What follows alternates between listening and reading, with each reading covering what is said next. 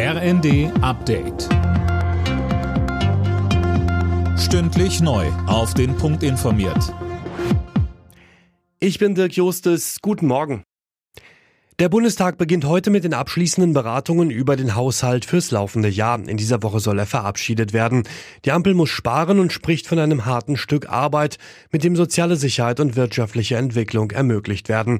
Dazu sagt CDU-Chef Friedrich Merz. Wir haben in diesem Jahr einen Bundeshaushalt, der wird um ungefähr 120 Milliarden Euro größer sein als der Bundeshaushalt des Jahres 2019. Das ist ein Aufwuchs um 36 Prozent. Die Wirtschaft in der Bundesrepublik Deutschland ist in denselben fünf Jahren nur um 18 Prozent gewachsen wachsen. Wir sehen eine Beschleunigung der Staatsausgaben, die ist doppelt so hoch wie die Wachstumsraten unserer Volkswirtschaft. Das kann nicht gut gehen. Das Kapitel des Klebens ist vorbei. Die letzte Generation will sich nicht mehr auf Straßen festkleben. Nach zwei Jahren ist Schluss, teilten die Klimaaktivisten jetzt mit.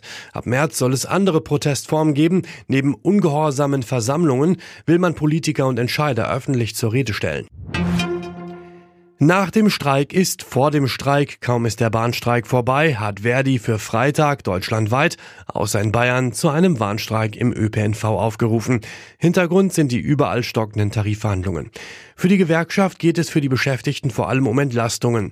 Christine Behle von Verdi sagt. Wir fordern zum Beispiel die Absenkung der Wochenarbeitszeit bei vollem Lohnausgleich. Es geht da um die 35-Stunden-Woche. Wir wollen, dass unbezahlte Zeiten oder auch Wegezeiten besser oder überhaupt bezahlt werden. Wir wollen kürzere Schichten haben. Wir wollen die Ruhezeiten zwischen den Schichten ausdehnen. Das Start-up-Unternehmen Neuralink von Elon Musk hat erstmals einen Computerchip in ein menschliches Gehirn eingesetzt. Musk verspricht sich von dem Verfahren etwa das Steuern von Handys nur mit Gedanken.